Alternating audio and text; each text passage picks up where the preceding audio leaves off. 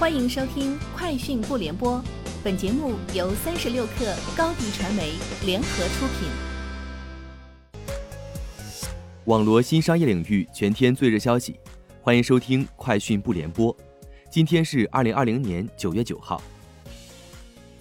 据北京市通信行业协会，到目前为止，北京市各基础电信企业已全面完成五 G 独立组网核心网建设、优化和整体部署工作。核心网测网员已具备基站接入能力，已组建的四点四万个五 G 基站全部接入了独立组网核心网，实现了五 G 独立组网全覆盖。从国家烟草专卖局获悉，自七月十号，国家市场监督管理总局、国家烟草专卖局联合开展电子烟市场专项检查行动以来，全国共删除电子烟短视频。自媒体电子烟销售链接两万三千零五十二条，敦促企业或个人关闭及撤回电子烟销售及广告链接四千九百九十五条，虚假违法电子烟广告二百六十条。三十六氪获悉，由商务部和中央广播电视总台组织的二零二零年全国消费促进月在京启动，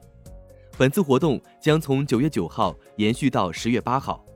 对此，苏宁易购推出包含苏八条在内的百千万计划，即由双五十计划构成的一百亿元全品类消费补贴，不低于一千场的线上带货直播，不少于一万家门店联动参与其中。饿了么宣布将发布新功能，在结算付款的时候增加一个“我愿意多等五分钟、十分钟”的小按钮，同时，饿了么会对历史信用好、服务好的优秀蓝骑士。提供鼓励机制，即使个别订单超时，不用承担责任。快手正在秘密内测一款全新的播客类产品“皮艇”，其 slogan 为“听有趣的人聊聊世界”。有知情人士透露，目前皮艇已经开启小规模测试。据官方介绍，该产品还在开发中。皮艇 App 是一款播客节目的收听客户端，主打的功能是精确搜索、话题标签和兴趣推荐。涵盖的领域则包括文化、音乐、艺术和游戏。据外媒报道，特斯拉上海超级工厂最快在十一月就会开始生产 Model Y。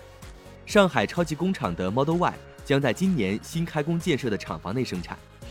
特斯拉上海超级工厂今年年初就开始了二期建设，主要就是生产 Model Y 的厂房。厂房的主体结构目前已经完工。星巴克将在更多国家推出人造肉产品。该公司九月八号表示，从九月起将在亚洲门店的菜单中加入植物蛋白类食品和饮料，包括 Impossible Foods、Beyond Meat、Oatly 等公司产品，以吸引更多具有环保意识的顾客。星巴克表示，正在中国香港、新加坡、新西兰、中国台湾和泰国等市场推出符合当地口味和喜好的产品。以上就是今天节目的全部内容，明天见。欢迎添加小小客微信 xs 三六 kr，加入三十六课粉丝群。高迪传媒为广大企业提供新媒体短视频代运营服务，商务合作请关注微信公众号高迪传媒。